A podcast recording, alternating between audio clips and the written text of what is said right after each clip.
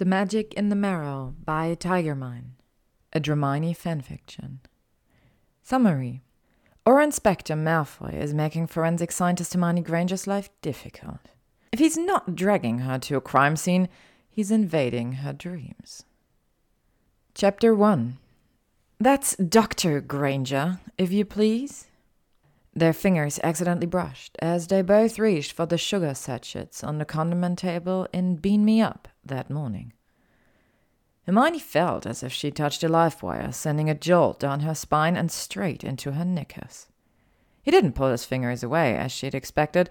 Instead, he lightly ran his fingertips up her hand and tightly wrapped them around her wrist.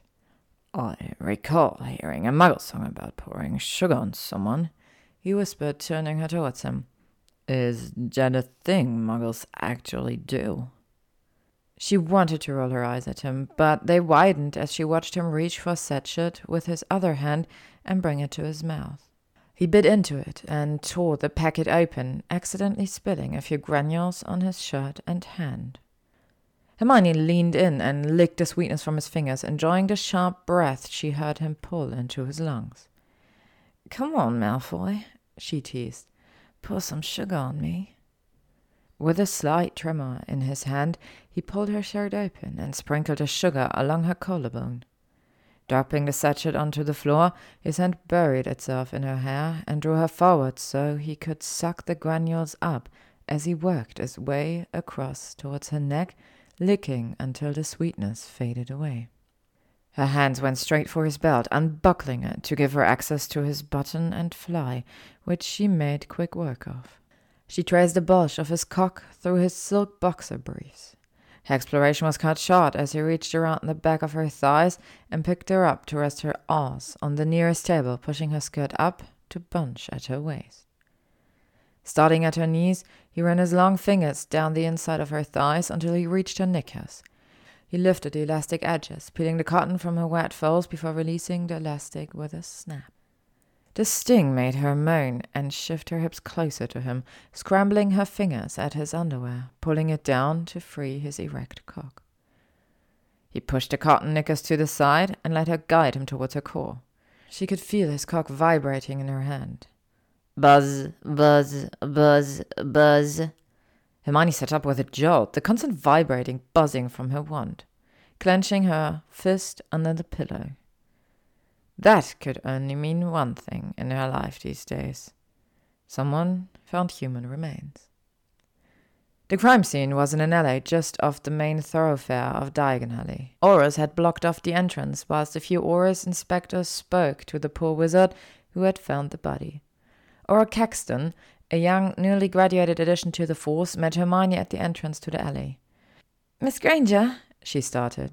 Doctor, Hermione interrupted. Right, yes, Dr. Granger. Auror Caxton paused for a moment, caught off guard by the correction.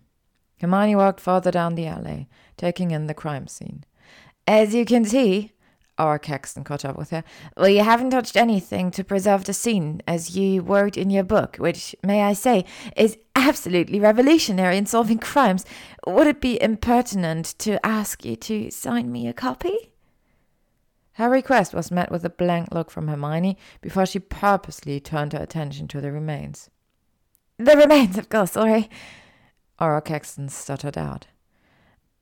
Auror Caxton, what have you found so far?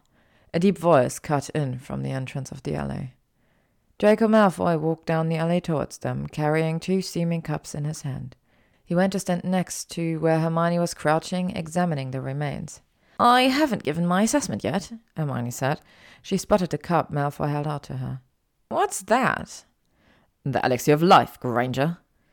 That's not a real thing.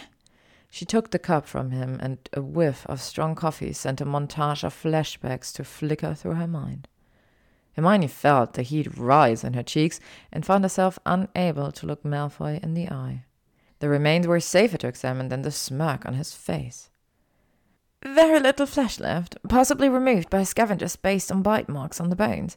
Pelvic bone suggests the victim is female. Note the skull has circular orbits and a heart shaped nasal aperture. This suggests Asian descent. Auror Caxton took frantic notes as Hermione spoke and opened her mouth to ask a question, but was cut off by Malfoy. Body dump? You haven't asked for the cause of death yet, Hermione pointed out, digging a gloved finger into the mouth of the victim and running it along the teeth. If you knew that, you would have told us already. Drink your coffee, Granger. I don't like it when you're not fully awake. Now, confirm it's a body dump, please. Hermione gave him a hard look.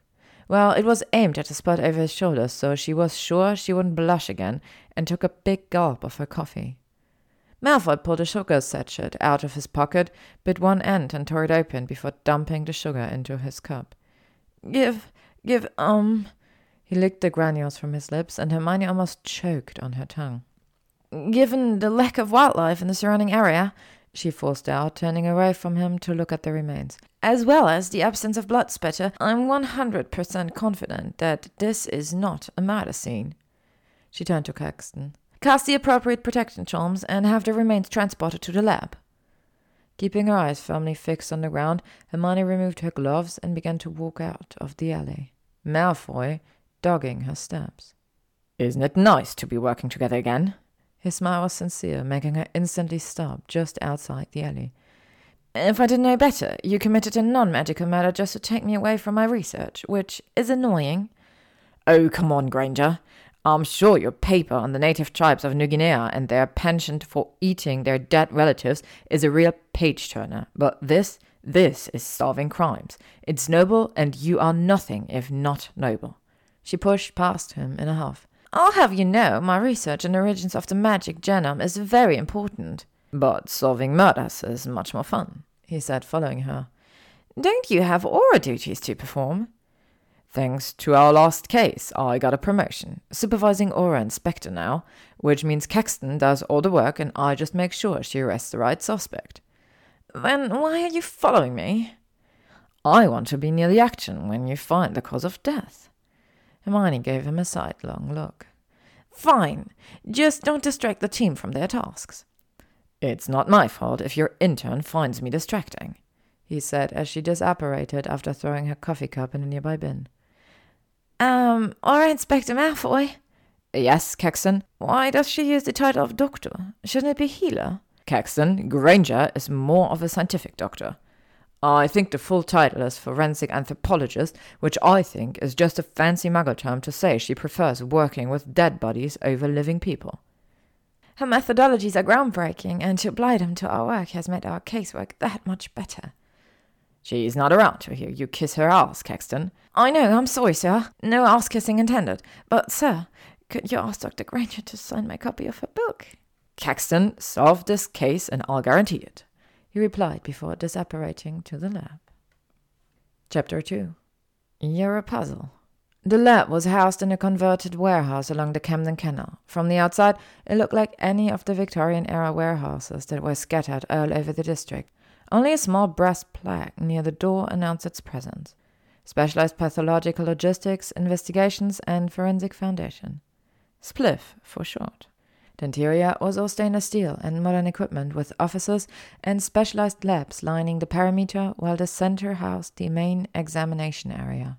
Hermione was standing over the remains that were laid out on an examination table, pointing out interesting finds to her intern Malcolm.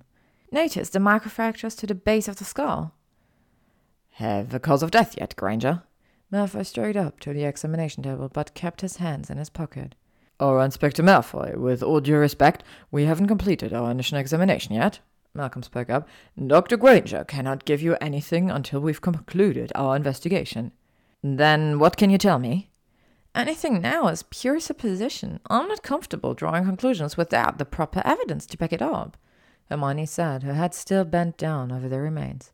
Malcolm, we'll need to do an isotope analysis and see if there was any trace evidence left in the fractured rib bones. Isotopes? Isn't there some sort of charm you can use? Malfoy huffed in annoyance. Hermione straightened and removed her gloves and headed towards her office. Malfoy followed her closely.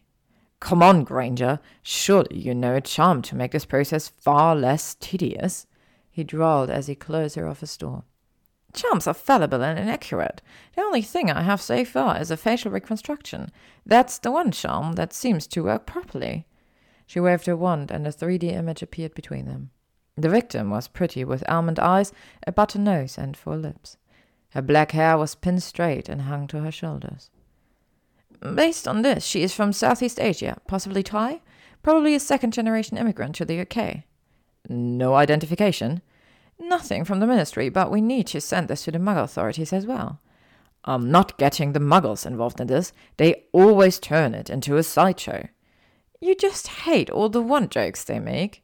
Malfoy sniffed. It's juvenile and pointless, and I'm not allowed to say anything back, or else it's a vicious circle of disciplinary hearings and pointed remarks about my tattoo, and I really don't need that in my life right now. How long must I wait for actual information so I can begin my investigation? Hasn't Auror Caxton given you a lead from her interviews? Hermione sat down behind her desk and began to note her initial findings. They were all dead ends. Nobody saw anything, which means some kind of magic was used to conceal the body dump. Malfoy, please go do some paperwork in your own office. I will let you know as soon as I find anything worthwhile. She waved her hand at him, hoping he'd leave her alone. He moved to the door, then hesitated for a moment. Don't sleep in your office. With that, he left. It was late, and Spliff had closed for the night. Hermione stood in a single pool of light, going over the now cleaned bones of the victim. She held a collarbone in her hands, running her fingers over the surface, feeling for any inconsistencies. There was the sound of a throat clearing just below her, pulling her attention from her examination. Malfoy was lying on her examination table. His eyes caught hers. Come on, Granger. Put me back together. The rest of him was just a skeletal frame. On the table next to her lay bowls holding his internal organs. As if she were completing a puzzle, she placed each organ back where it belonged. When she picked up his heart in her cupped hands, she noticed it was still beating. Be careful, it's fragile, Draco said quietly from his prone position. Once his organs were all back in place, she slid his muscles into their position, the tendons clicking into place like Legos. Finally, she pulled her skin over his frame, the edges melting together seamlessly. All the while, Hermione had a song playing in the background. Maybe she'd forgotten to turn off the MP3 player in her office. It was secretly by Skunk Anansie. As she ran her fingers along the final skin seam around his neck, Malfoy sat up and pulled her into the V of his legs. Good job. Now we need to test that everything works. He obnoxiously wiggled his eyebrows, took her right hand, and placed it on his erection. She ran her fingers along the length. Seems to be in working order. Maybe in the lab, but we need to field test it. He removed her hand from his cock and entangled their fingers before gracefully hopping off the table. In one fluid motion, he turned her to rest against the table and dropped to his knees. Malfoy ran his hands up her leg and pushed her skirt and lab coat up to bundle around her waist. No knickers. He arched a brow and smirked up at her. Hermione grabbed at the edge of the table as he nuzzled his nose along her force. Oh, fuck! The head fell back as her hips thrust forward, urgently rubbing herself against his lips, chasing her climax. His stubble scraped along her inner thigh, creating a delicious contrast to the softness of his tongue laving her entrance. Hermione's knees began to shake against his shoulders as a wave of elation rolled through her body. Her hands alternated between grabbing the table edge and his head to pull him even closer to her core. He groaned, and the vibrations traveled through her core, causing the first crest of her orgasm to finally burst with her release. She pushed at his shoulders, forcing him to lean back until he lay on the floor, and with some deft hip rolls impaled herself on his cock. Hermione woke up with a gasp as the grunt of Malfoy reaching his orgasm echoed in her mind. Hermione wasn't hiding in her office the next morning. She was just reducing the chances of running into Malfoy. Malcolm had the isotope analysis results, and she had instructed him to advise Malfoy accordingly. So when a cup of coffee from Bean Me Up appeared on her desk, she knew her plan had been thwarted. She looked up from her desk, spotting someone in her office. We do actually have a decent coffee machine in our break room, she said, taking the coffee anyway, but refusing to look up at Malfoy. This meant that his ridiculous belt buckle, with its image of an arrow pointing up with the word wizard beneath it, and an arrow pointing down with the word centaur above it, was in her eye line, and kept reminding her of her wild dream which was not helping at all. Why did your intern nearly throw himself at me to stop me from coming here? It's as if I've offended you somehow, and now you're avoiding me. He asked, confused. I'm not avoiding you. It's good practice for my intern to learn how to properly communicate with Aurors. I'm sure it is, but you're so much better at explaining this. You know I don't speak muggle science, Granger. With immense effort, Hermione raised her head and sat back in her office chair. She could feel a blush begin to heat the skin of her chest as her eyes met his. She opened her copy of the report and began to explain their findings to him. In the midst of her explanation, Malfoy dug a sachet of sugar out of his pocket, tore it open with his teeth, poured the sugar into his cup, removed a piece of paper that had stuck to his lip, licked it, and then sipped his coffee. It was practically pornographic. Her mind even supplied a bow chicka wow wow soundtrack. I'm sorry, but what is bow chicka wow wow? Shit, bugger ah, she'd said it out loud. A very technical term for someone who's a muggle. There was a brief pause as Hermione prayed to every deity and Nikola Tesla himself that Malfoy would buy her lie. The victim's a muggle. Hermione nodded. Well, about chicka wow wow, Malfoy murmured. Chapter 3 Everything leaves a mark. She was killed by the Avada curse, Hermione stated as they stood over the skeletal remains of the victim. That's impossible to determine. It does not leave a mark, countered Malfoy across the table from her. Not on the outside, but if you look here, the microfractures along the base of the skull and first vertebrae. What the Avada curse does is sever the spinal cord here, and the surrounding magical energy expands, which pushes against the bones, causing the fractures. Malfoy leaned on the table, his arms straight and tense, shoulders hunching up. Why would a muggle get Avadad? I don't know. We did a DNA backtrace, and there is nothing that connects her to magic in any way as far back as we have records. Malcolm felt the need to add to Hermione's statement. There's virtually no trace evidence to tell us where she was killed and stored either. Malfoy did a double take. Stored? She had to be kept somewhere after she was killed, but before she was dumped. Her bones show signs of flesh removal. It's like she was autopsied, flayed, and then dumped. Malcolm shot a side glance to Hermione, and she nodded with approval. Malfoy groaned. Merlin's balls. Now I have to go get the Muggle authorities involved. There is such a bunch of pillocks.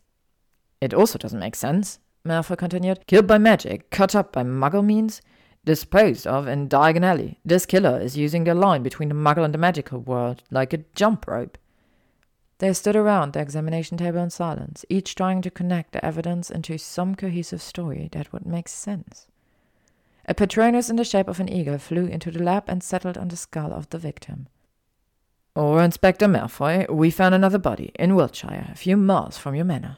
My mother's house, he turned to Hermione. I moved out years ago, got a nice little townhouse in Cotswolds.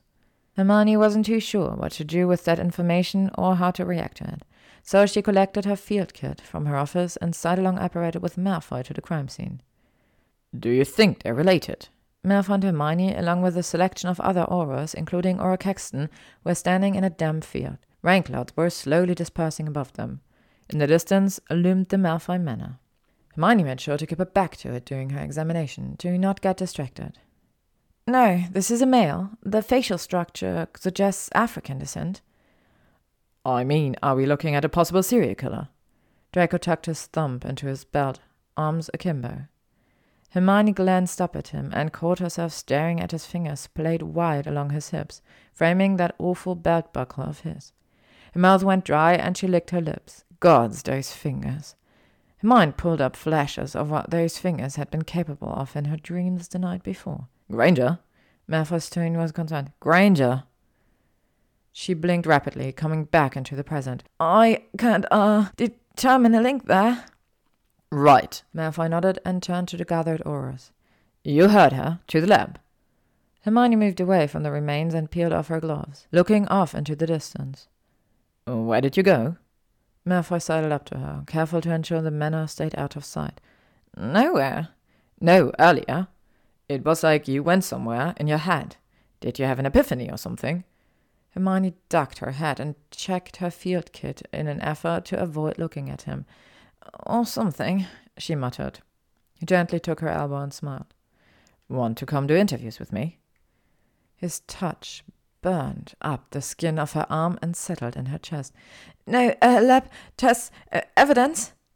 With that, she quickly disapparated with a pop. Spliff lab. Dr. Granger, there seems to be something lodged in the nick of the anterior aspects of the xiphoid process. Malcolm held up a small arrowhead shaped bone, usually situated at the base of the sternum. Hermione paused in her examination of the skull and leaned over to see where Malcolm was indicating. Swap for a sample and send it to be analyzed. Can I posit a scenario? Malcolm knew Hermione was not a fan of conjecture and was surprised when she nodded. The sample has a reflective surface. Based on where the nick is situated, I believe that this victim was autopsied after death. The skull shows the same microfracturing as the other victim as well. Hermione placed the skull on the table. Malcolm, does your scenario suggest a serial killer? Malcolm shook his head. I was required to take a psychology credit as part of my undergrad, which was superfluous. As we all know, psychology isn't a real science and should be relegated to the humanities building with the other soft subjects.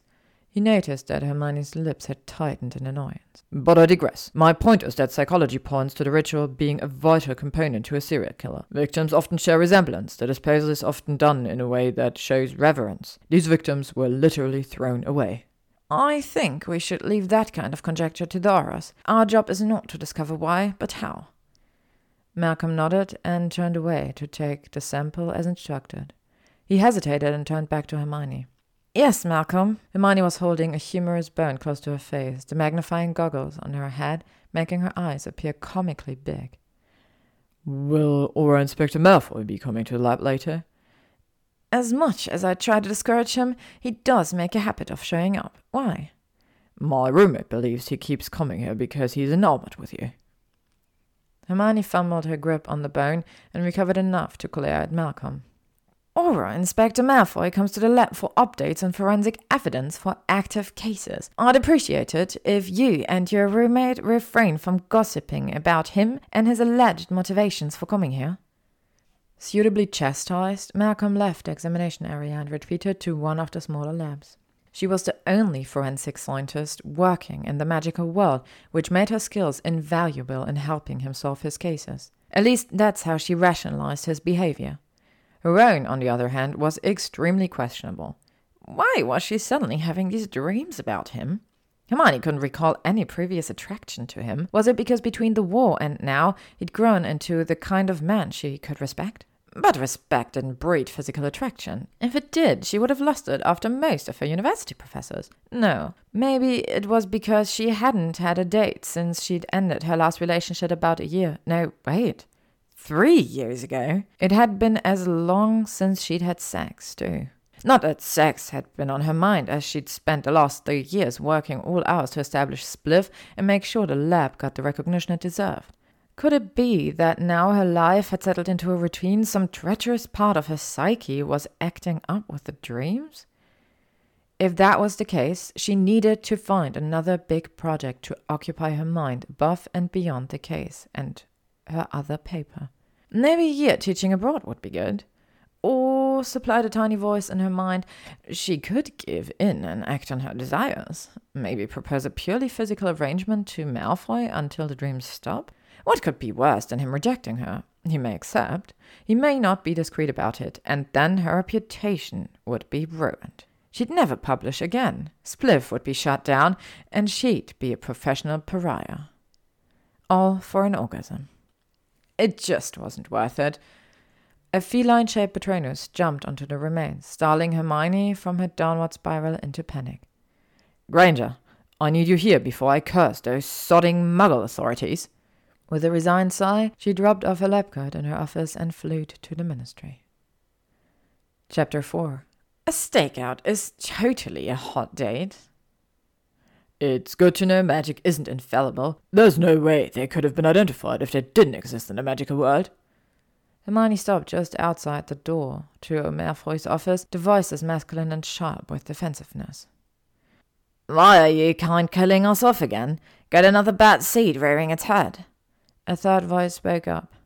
Two isolated instances do not equate to a mass murder from our side. How do we know one of your kind isn't in on it? Draco's voice could have cut glass, his tone sharp as a diamond. Hermione knocked on the door. Come, called Draco, which was really a poor choice of word when it came to her state of mind these days. She shook her head to chase away the echo of his voice from her dream. She pushed open the door and entered his office. Draco was standing behind his desk, hands on the surface, as if it was grounding him from launching into a murderous attack. Two men stood across from him. One man wore a black suit and tie, his hair neatly combed, and was slight in stature. He wore thick rimmed glasses on his nose. The other stood almost as tall as Draco, wore jeans and a leather jacket. His hair was an unkempt mop of black curls that reminded Hermione of Harry. Ah, you're here. Excellent. Malfoy's demeanor changed as he greeted her. He stepped from behind his desk to stand next to her as if to protect her from the men. Granger, I'd like you to meet our muggle liaisons. D.I. Hastings, he gestured to the bespectacled detective inspector, and DCI Hale. The detective chief inspector turned and raised his eyebrows at her appearance.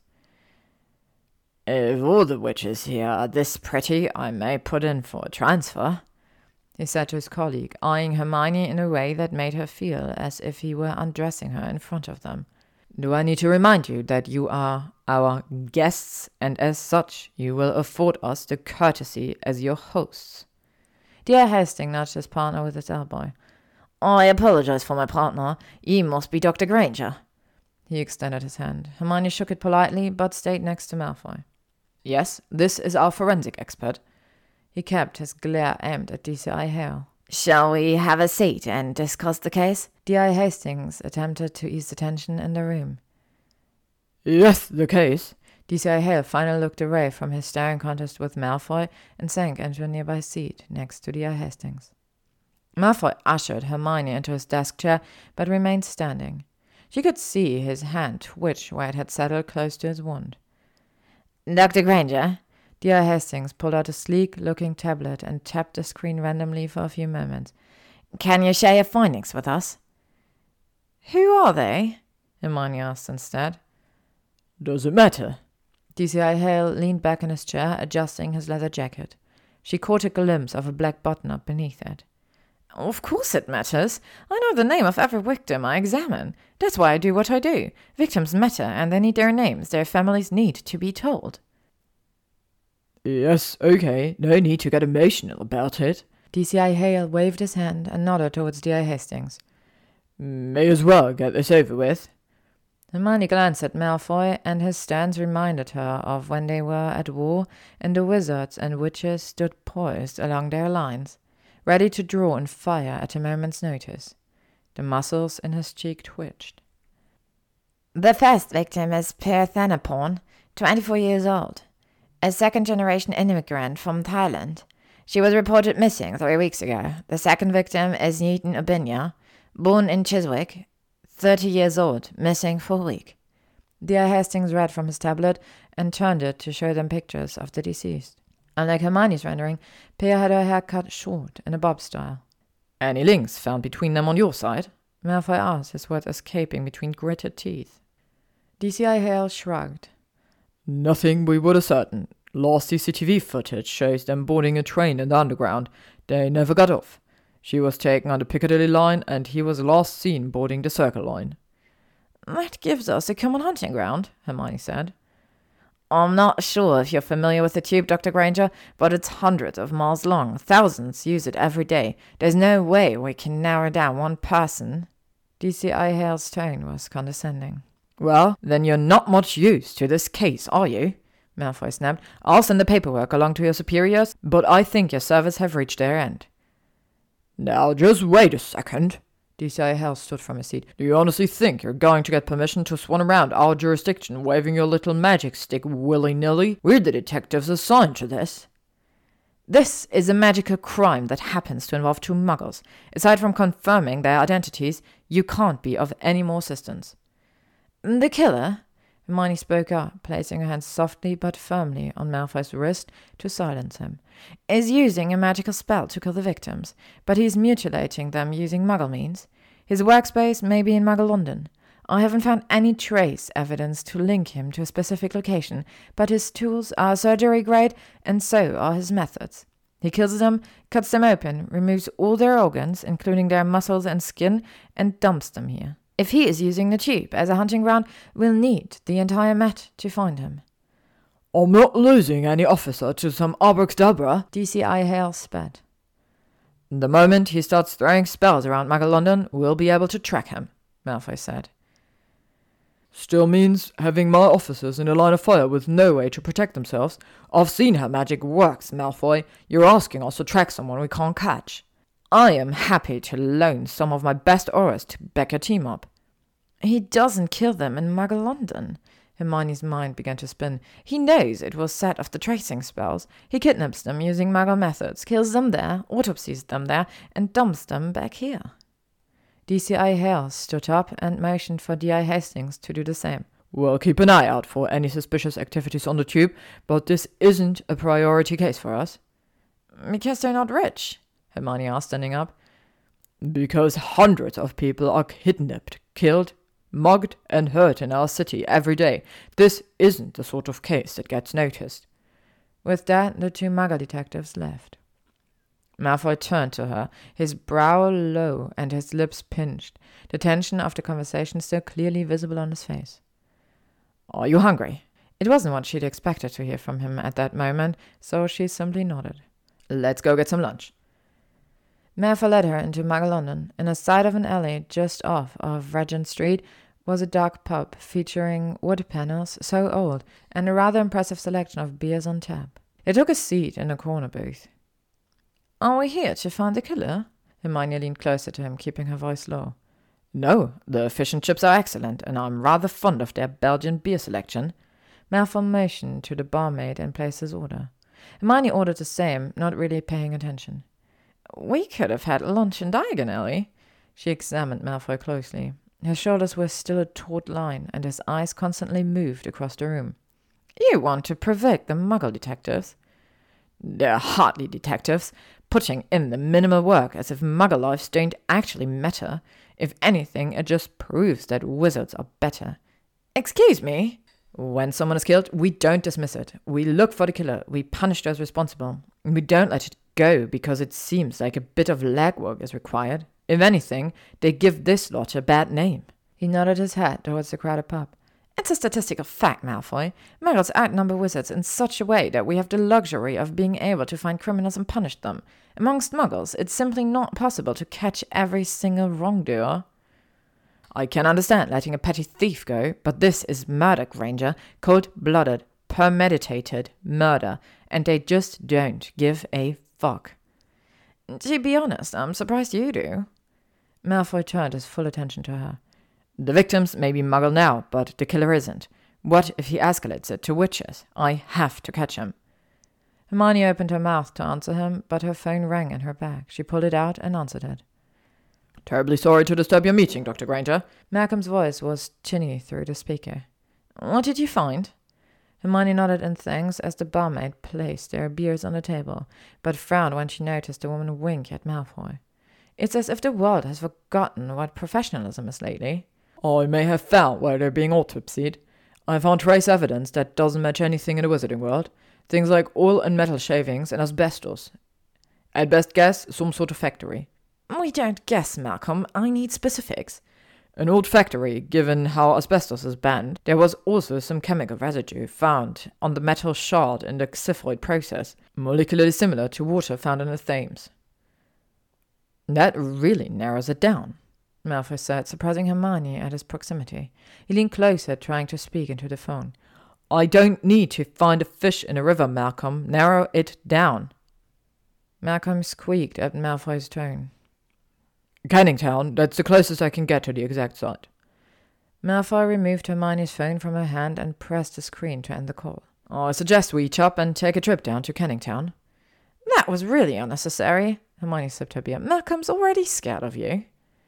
I don't see why he should be. I haven't even threatened to curse him yet. He ducked into the fish and chips that had been delivered to their table. You're enjoying this. You wanted detectives to catch us there. I'm doing nothing wrong, Granger. We are having an innocent lunch and then a field trip. Nothing to do with the case. That they can prove. I don't know why you let them provoke you. Therefore lowered his knife and fork and looked her in the eyes, his grey eyes pulling her in. They insulted you. I will not let it stand. I can handle a little misogyny, Malfoy. I'm used to it. You didn't say anything to them. You just sat there. The Granger I knew would have at least thrown a curse or a punch their way. I'm not a child any more. Indeed, there are better ways to deal with men like them, and the best way to do that is to make them look like idiots and solve the case without them. Malfoy's lips slid into a wide smile. That's an idea I can support. Now eat up, and then we'll go find a killer. How can a girl resist such a tempting offer? Hermione smiled back at him.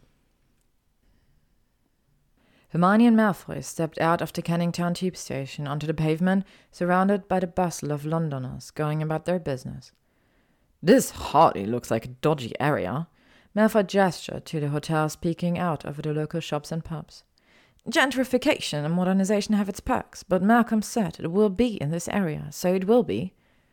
Malfoy headed towards the river, Hermione having to hurry to keep up with his long-legged strides. He led her to a nearby wharf that housed a few speedboats. Without stopping to inquiry about renting them, he simply jumped on the nearest one and with a little charm got the motor to turn over. Malfoy, you can't just steal a boat. I'm not stealing it. We'll return it on our way back. Now hop on. Hermione glanced around nervously, hoping no one would come storming out of any nearby buildings yelling about thieves stealing their boats. She hopped on board, and with skills Hermione had not expected him to have, Malfoy steered the boat carefully out of the mooring and into the river proper. The killer would use a boat, Malfoy said to her as he carefully navigated them along the edge of the river. The roads are too obvious and not busy enough to hide anything. Also, all the buildings roadside have been converted. Tell me, Granger, why do muggles need an entire street of art galleries? Money laundering, she replied. This whole area belonged to the Thames ironworkers until the early 20th century. Mobsters took over the docks afterwards, and now any self respecting gang member with aspirations to riches uses an art gallery to launder their drug money. It's a perfect setup, actually. Malfoy was quiet as they slowly passed warehouse after warehouse, the boat chugging in protest at the slow pace. Across the river stood the O2 arena. Hermione vaguely recalled going to watch a show there one November when she had the flu. She smiled when she recalled how awful her seat had been, high up and towards the back. Her boyfriend at the time had convinced her to go, and to this day she still enjoyed the band they'd watched. It felt like a lifetime ago. Here, Malfoy broke her out of her thoughts. This has to be it. It's a self storage company. Which makes perfect sense, don't you think? We'll have to go in via the road, but I have a feeling. Feelings don't solve cases, Malfoy. Evidence does. Well, enter my feelings into evidence then. The bastard uses one of these lockers. As Malfoy turned the boat around and began heading back to the wharf, Hermione felt the need to point out that the owners of the storage facility would not allow them to just search all the lockers and that they would need to ask the detectives to get a warrant, and warrants require evidence. Malfoy smiled as he docked the boat and helped her onto the wharf. Have you ever been on a stakeout, Granger? No, because I've chosen a career that makes better use of any time than sitting around all day waiting for someone else to do something. They walked towards the tube station with Malfoy sporting an expression that Hermione couldn't really place but if pushed, would describe it as almost smug in anticipation. Cancel your plans for tonight, Granger, he said as they boarded the train. We've got a lot of work to do. The last thing Hermione wanted to do with her night was spend it alone with Malfoy. You can't expect me to survive a stakeout alone, can you? Malfoy stood outside a block of flats directly across the river from the self-storage facility they intended to stake out. Isn't this below your pay grade? Why can't Auror Caxton do this? Or the Muggle detectives? Malfoy snorted at her suggestion. I am not going on a stakeout with Auror Caxton. She'll talk my ears off. You shouldn't have to do a stakeout at all, is my point. So what? I should spend my time in the office writing reports. Granger, I want to catch this psychopath. And I can help you by working the evidence, not staring out a window all night. Malfoy raised an eyebrow at her. And here I thought you had a hot date. I do, with the bones in my office. You need to look up the definition of a hot date. It certainly isn't a stakeout. Touche. How certain are you that he'll even appear tonight? Maybe he's still hunting for his next victim. This gave Malfoy pause. If I didn't know better, my feelings would be hurt by the insinuation that you don't want to spend the night with me. Hermione spluttered as she tried to find the right words. She already felt the blood rush towards her cheeks. Your feelings are not a factor here. I'm going back to the lab. Get your Aurors to do this. Malfoy huffed a sigh of exacerbation.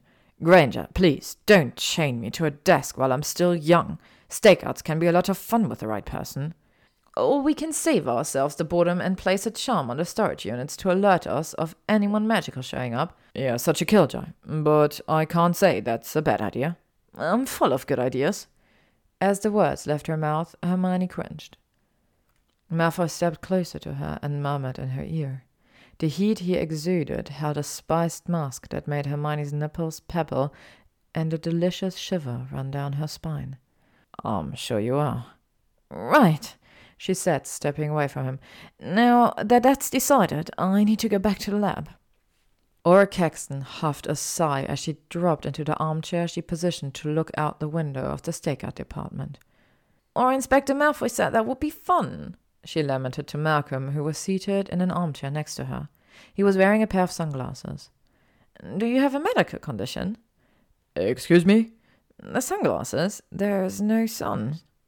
She gave an aborted wave of her hand towards the window, which had a stunning view of the river and Canning Town beyond it. Malcolm removed the sunglasses and handed them to her.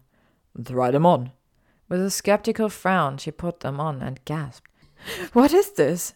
Using these, I can see all the way across the river without causing a suspicious silhouette. That's pretty smart. Well, I work for Dr. Granger, and her first requirement is that her interns be very smart. He said this plainly, as if stating a fact without a hint of arrogance in his tone. Auror Caxton whipped off the glasses and handed them back to him. It's not like Auror's training is a walk in the park, you know. The entrance exams alone require weeks of studying. I got the highest marks in my class, which is why Auror Inspector Malfoy personally chose me to work for him. Auror Inspector Malfoy is enamored with Dr. Granger? said Malcolm, feeling that that was the safest answer to give. You think so? Auror Caxton's voice reached an octave usually reserved to drive dogs insane. That's what my roommate posits anyway. Oh gosh, this is so romantic. I mean, he's handsome and she's so pretty. They should be here, stuck in a flat together alone. The sexual tension building up until they finally give in to it and have passionate sex on every surface. Malcolm scrunched up his nose. This would be impractical. The strain hard surfaces puts on the joints will diminish the enjoyment of coitus. Yes, but just imagine, gushed Auror Caxton. I'd rather not, thank you. That's my boss you're talking about. Auror Caxton rolled her eyes. Oh, don't be such a stick in the mud. It's not like they'll actually get together. Dr. Granger comes across a bit of an ice queen. Oi, she's a professional and throwing herself at handsome men is below her. Mm, so says you. I still think. She was cut off by the sound of Malcolm's phone ringing. He scrambled to answer it. Hello? It was a new phone that Hermione had given him earlier that evening, stating that she needed a non magical way of reaching him while on the stakeout. Granger, is this even working? Hello, Malcolm? This is Malcolm. Hand the phone to Auror Caxton, please. Malfoy spoke slowly and over enunciated his words. He can understand you perfectly, Malfoy. There's no need to speak like that. Malcolm heard Hermione in the background. He held the phone out to Auror Caxton, who took it carefully in her hand, cradling it like one would a tiny kitten. Hello? Her face was close to the screen. Oh, Caxton, how goes the stakeout? Nothing to report, sir.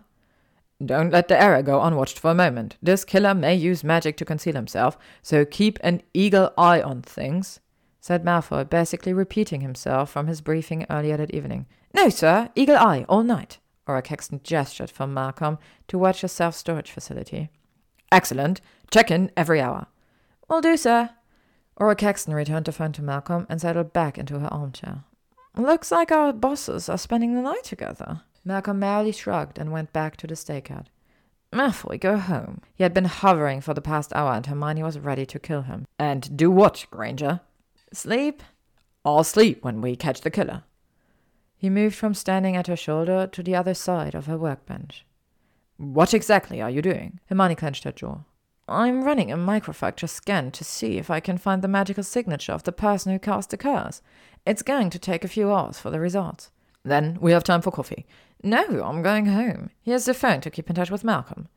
She handed him the phone and removed her lab coat. You can't leave now. What if he shows up? Buzz my wand if that happens. Until then, I'm going to get some sleep. She escorted Malfoy out of the building, locking it up and, ignoring his protests, disapparated home. Chapter 5 I always have your back.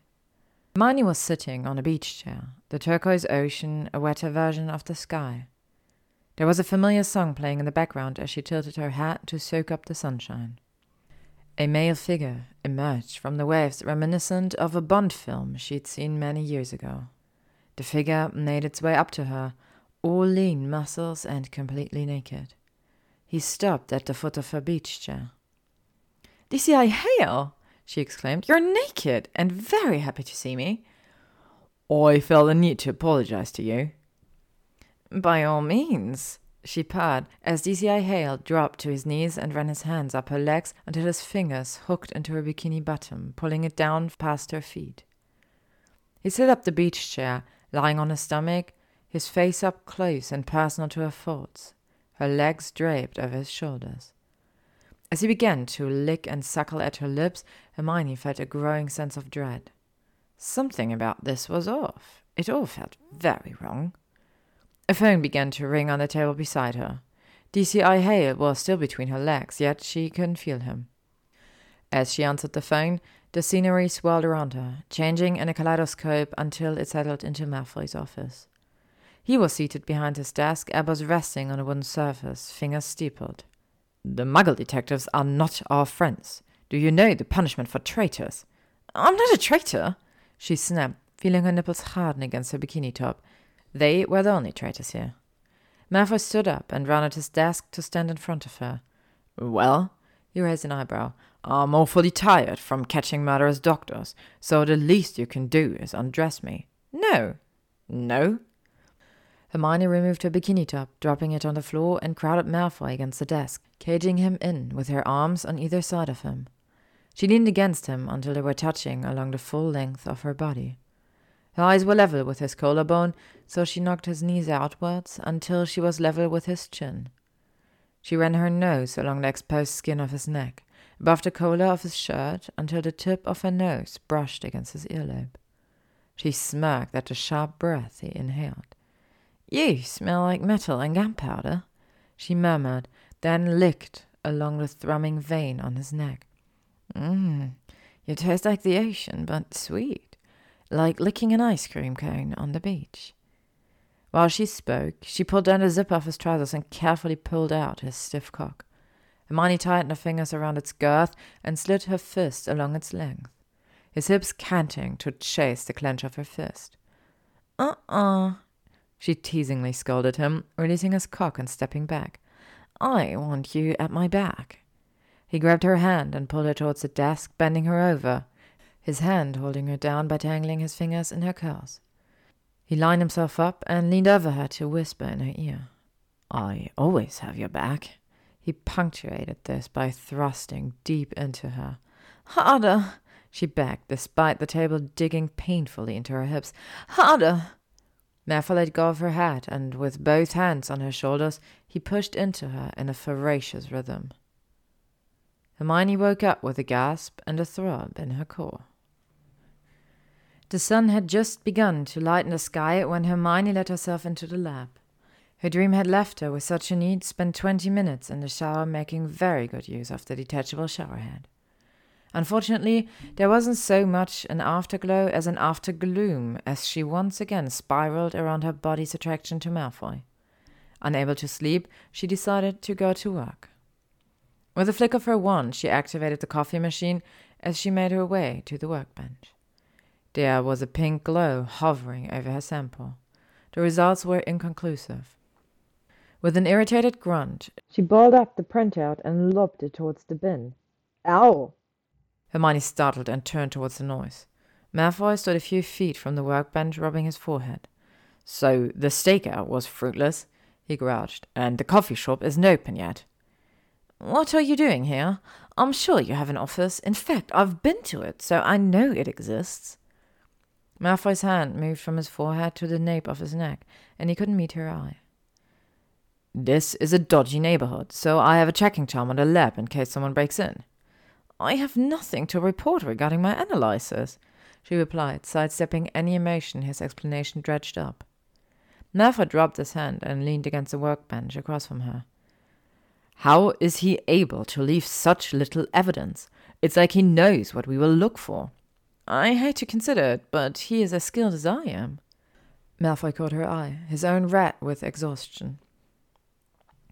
No one is as skilled as you are, he declared, then seemed to sink into himself, his locked elbows the only thing stopping him from collapsing. I need coffee. You need sleep. Use a sofa in my office. I gave Malcolm the day off to recover from your wild goose chase, so I'll be the only one here for the next few hours. The fact that he didn't utter a single objection to her suggestion was a testament to how tired he actually was, and without argument disappeared into her office. Hermione summoned a cup of coffee from her coffee machine and settled at her workbench. She must have been missing something, and if she was, that meant they'd overlooked it during their initial examination.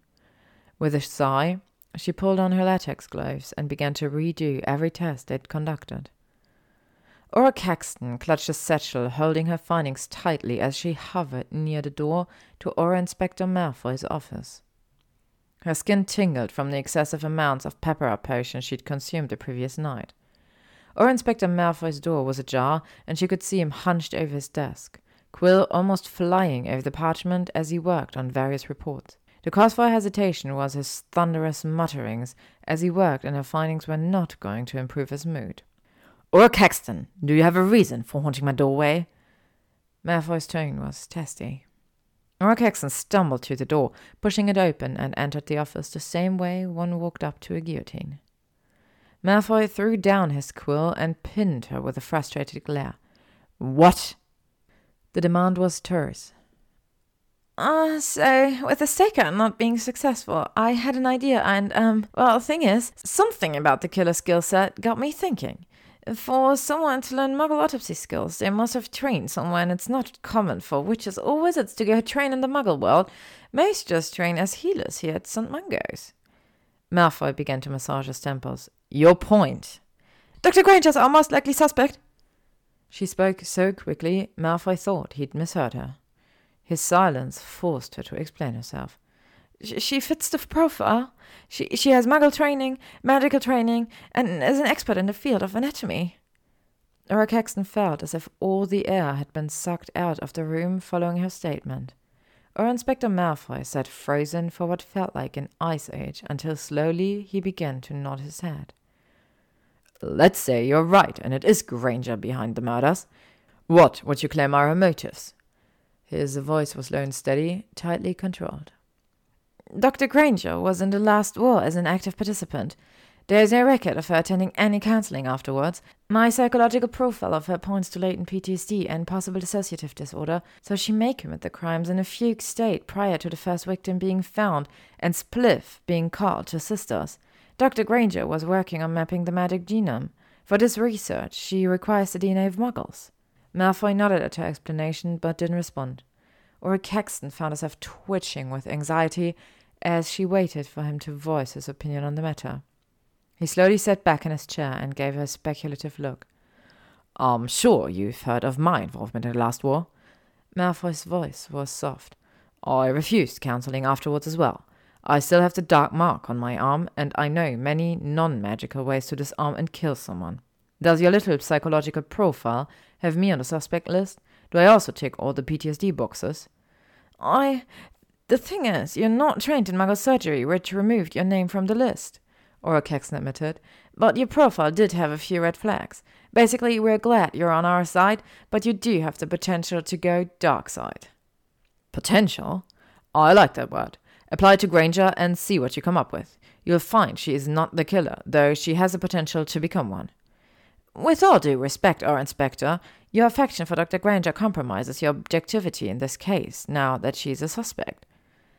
Malfoy's eyebrows reached his hairline. My affections for Dr. Granger? Auror Caxton shrugged and pushed through with her assessment. Yes, we are all well aware that you harbor romantic feelings for Dr. Granger. Anyone who is a worthy Auror can spot the signs. But in this instance, it works against you, not for you. The head Auror will want you removed from the case as you are emotionally compromised. And have you brought your theories to the head Auror yet? Auror Cax nodded. I had to give him a written copy of my findings. How long? You have three hours before they can issue a warrant of arrest for her. That's enough time. Manfred stood from his chair and grabbed his coat on his way out of the office, pausing at the door to turn back to Auror Caxton. Remind me to commend you on excellent detective work after this has been settled. But you still need to learn a lot about people. Psychology isn't definitive, but open to misinterpretation. With that, he disappeared down the passage. Auror exhaled loudly and slumped into a chair facing the desk. She had never felt this bad about doing a good job. Hermione and Malcolm were reviewing the various test results and comparing notes when Malfoy stormed into the lab. He went straight to Hermione's office, grabbed her bag and coat, and walked back out to the examination area where the other two were standing. Malfoy, what are you doing? Hermione asked as Malfoy handed her the bag and the coat. No time to explain. We need to leave immediately. And go where exactly? Another body? Did you find the killer? Oh, Malcolm, hand me the results from the spec. No time, Granger. We need to leave now. He took her by the elbow and began to lead her to the door. Hermione resisted, digging in her heels. Malfoy, I can't just go with you on your little jaunts. I have work to do. They think it's you, he exploded at her before reining himself in. They think you're the killer, he said softly, eyes darting around. They're coming to arrest you. Hermione stood stock still, her eyes searching his face for any hint that this was a trick, some poorly timed prank. All she saw was a pair of silver grey eyes pleading with her to trust him. With a nod, she turned to Malcolm. Duplicate our findings and hide a copy somewhere safe. Hand over everything else when they come for me. But, Dr. Granger, can't you just explain that it isn't you? Malcolm, consider the evidence. I'm a very good candidate for suspicion, so I'm not really surprised that they decided it was me. Keep working the case from your side, and I'll do the same from mine. Don't give them the phone unless they explicitly ask for it. Malcolm nodded, his face pale and stricken as Hermione left the lab with Malfoy. The pair made their way to Muggle London and found a pub in Islington that rented out rooms. Once ensconced in the room above the pub, Hermione began to slowly freak out. Did you even bother to tell them I'm not the killer? I did, but according to them, because I brought you in as my consultant, I was objectively compromised. That doesn't make any sense. Naming you as the killer doesn't make sense. Caxton's entire case is based on circumstantial evidence and psychology. Psychology? You've turned me into a fugitive because of psychology. What the fuck, Malfoy? It doesn't sound right when you swear. Oh, I have an arsenal of swear words to pull from. Motherfucker. There's a good one that rolls off the tongue. That motherfucking killer is going to rot in Azkaban for the rest of their lives when I'm through with this case. That's the spirit. Now, what do we actually have to work with? You're a fugitive too, aren't you? Hermione sank down onto the bed in the middle of the room. Just uh, suspiciously AWOL, really. Malfoy waved a hand as if it wasn't a serious offense he was committing that could cost him his career. I know you're innocent. You give me the evidence to prove it, and I'll get you back to your normal life. You have my back? she asked softly, not daring to catch his eye, as her dream pushed at the edges of her mind, demanding to be recalled. Malfoy sat down next to her and took her hand in both of his, the long fingers almost dwarfing her own. Always, Granger. She took a deep, calming breath catching hints of Malfoy's scent as he sat next to her. Sandalwood, satsuma, and cinnamon faded into gunpowder. A metal tang spread across her tongue.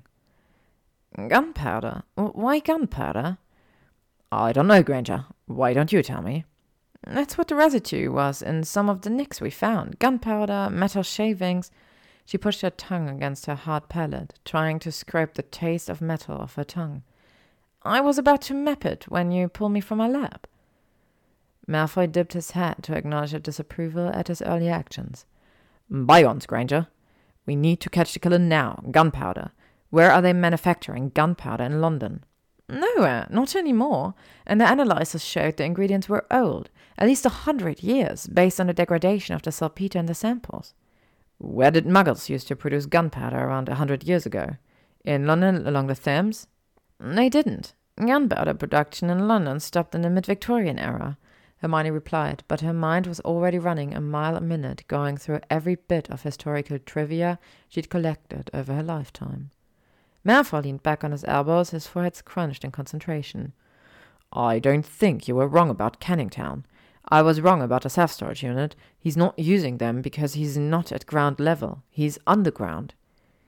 Considering how many layers the city has, I wouldn't be surprised.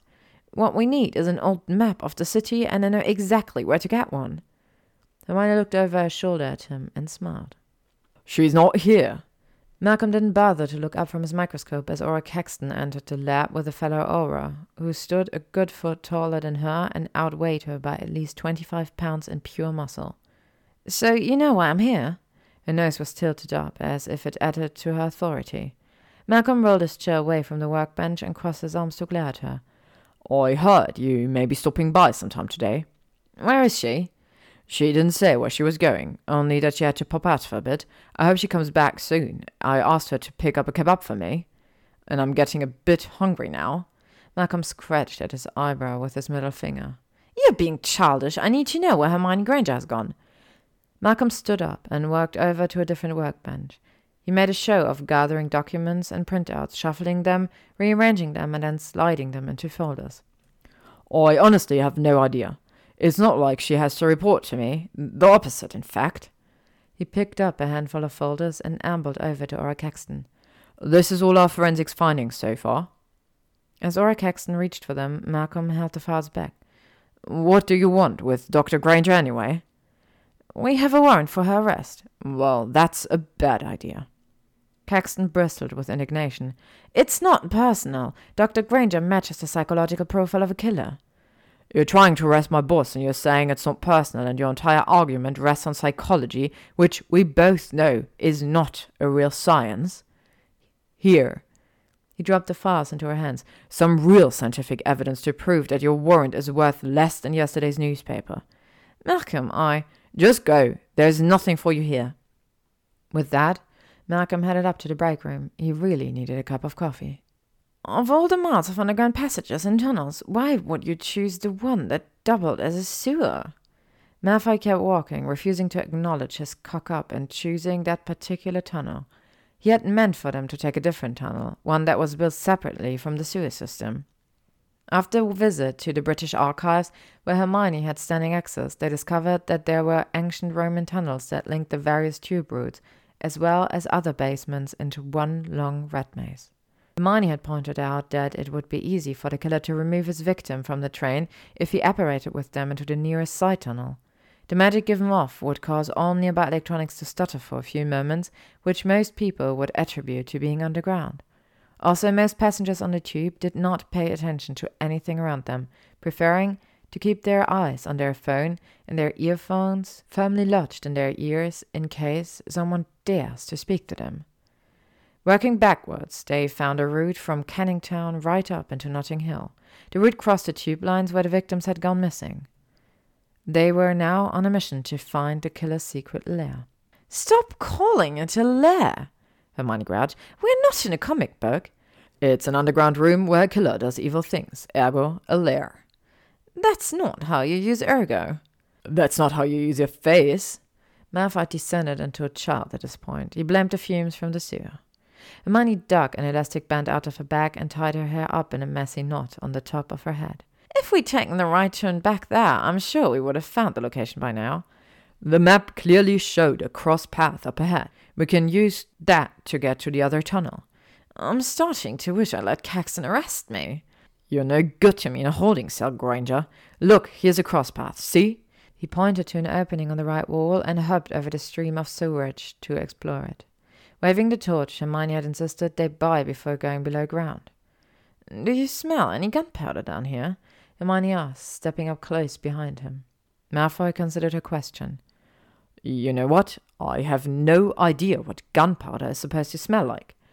Rotten eggs mixed with something metal? She pushed past him into the tunnel, her own torch lighting up her path. Oh, well, that narrows it down. They walked on for another hour before Hermione stopped short, examining the walls closely. This brick is odd.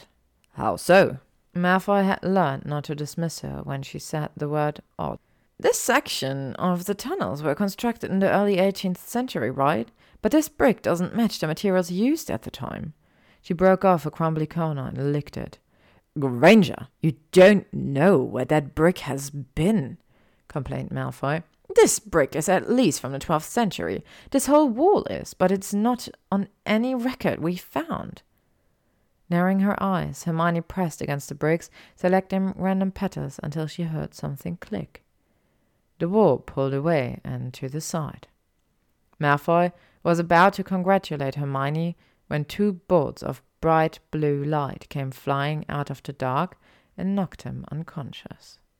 Chapter 6 Bow-chicka-wow-wow Auror Inspector Malfoy woke up with a shooting pain that felt like a needle had been pushed through his left eye and was currently poking around in his brain. He grunted as he tried to move into a more comfortable position, which caused his body to alert him to all the other injuries he'd sustained. What you're doing is despicable. This violates the very nature of scientific inquiry. Hermione's voice gave him something to focus on, and he pulled himself up into a seated position. His arms and legs were bound, and the seat of his trousers was uncomfortably damp where he'd been left in a puddle. The ice cold water made soft slopping sounds as he moved. How's that saying? You can't make an omelette without breaking a few eggs. The male voice had an odd accent Malfoy couldn't place. He cracked open his eyelids, wincing as the pain in his head went up a few notches. The room they were in was dark, except for a single pool of light in the center of an examination table. Hermione was standing at the table talking to someone on the other side of it. A body lay on the table between them. You can't dismiss this, the man said. It's your idea after all. My idea? Yes. Everyone has been talking about your groundbreaking study into the magic genome, but it's not just DNA, it's actual physiology as well. My test subjects willingly donate DNA samples. I don't need to kill them, Hermione objected. The man stepped closer to the table, the light catching his features in stark relief. There's only so much you can find from DNA. What about my findings? Malfoy noticed Hermione's finger tighten on the edge of the table, her knuckles turning white. And what have you found? So far, nothing conclusive, but I've only examined two billions of subjects. Do me the honor of helping me examine this one. He held out a pair of latex gloves to Hermione, who shook her head. Do it, or your friend dies. He lifted his other hand, wand pointed at Draco. Hermione grabbed the gloves and pulled them over with a loud snap that echoed in the room. I need a scalpel to start the autopsy, she said. I'm not dumb enough to give you a weapon. The man picked up a scalpel from a tray next to him and leaned over the body to make the first incision. Malfoy used their distraction to examine his bonds. The rope was enchanted without any visible knots for him to untie. Finite incantatem, he whispered under his breath. The bonds held tight. There was a sudden commotion at the table as the man collapsed to the floor unconscious. Hermione immediately moved to him and removed their wands from his pocket. With a practiced wave, she bound him in ropes before turning to Malfoy. Malfoy! I'm okay. Would you mind? He held out his arms, and she quickly removed the bonds from his wrists and ankles. He would never admit to the groan that he released as he stood up, everything aching unpleasantly. She handed him his wand and turned back to the killer. You know, there's a knack to knocking someone out with a headbutt. Most people don't realize it. Hermione stood over the man, her wand pointed at him. You know him, don't you? Can we get out of here before I explain? Draco couldn't agree more and sent a Patronus to summon Auror Caxton. Wait, you headbutted him? No, the victim did. She gestured to the body on the table that now sported a concave nose. Overcome with pride, Malfoy pulled her into a hug. You continue to surprise me, Granger. She tilted her head back to look him in the eye. Then I can't break the tradition. And pushed up on her toes to kiss him. A fizz spread through her veins from where their lips touched right down to her toes, and it overshadowed all of the dreams she'd had. He pulled her closer and with a groan deepened to kiss, licking into her mouth. I told you they were in love! Auror Caxton exclaimed, causing the couple to jump apart. His name is Sven Borkson. We did our PhDs under the same professor at Johns Hopkins a few years ago.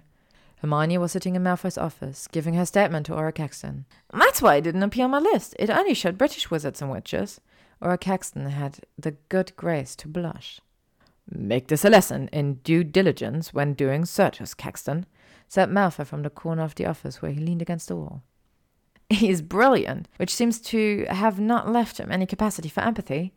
Hermione continued, shuffling in her seat, glad that Malfoy was out of her direct eye line and she wasn't sure she wouldn't blush if they made eye contact. Auror Caxton closed her file with a thump and looked up. I think we can call the case closed. Borkson will not see the light of day for the rest of his life. She reached down and pulled a book from her bag.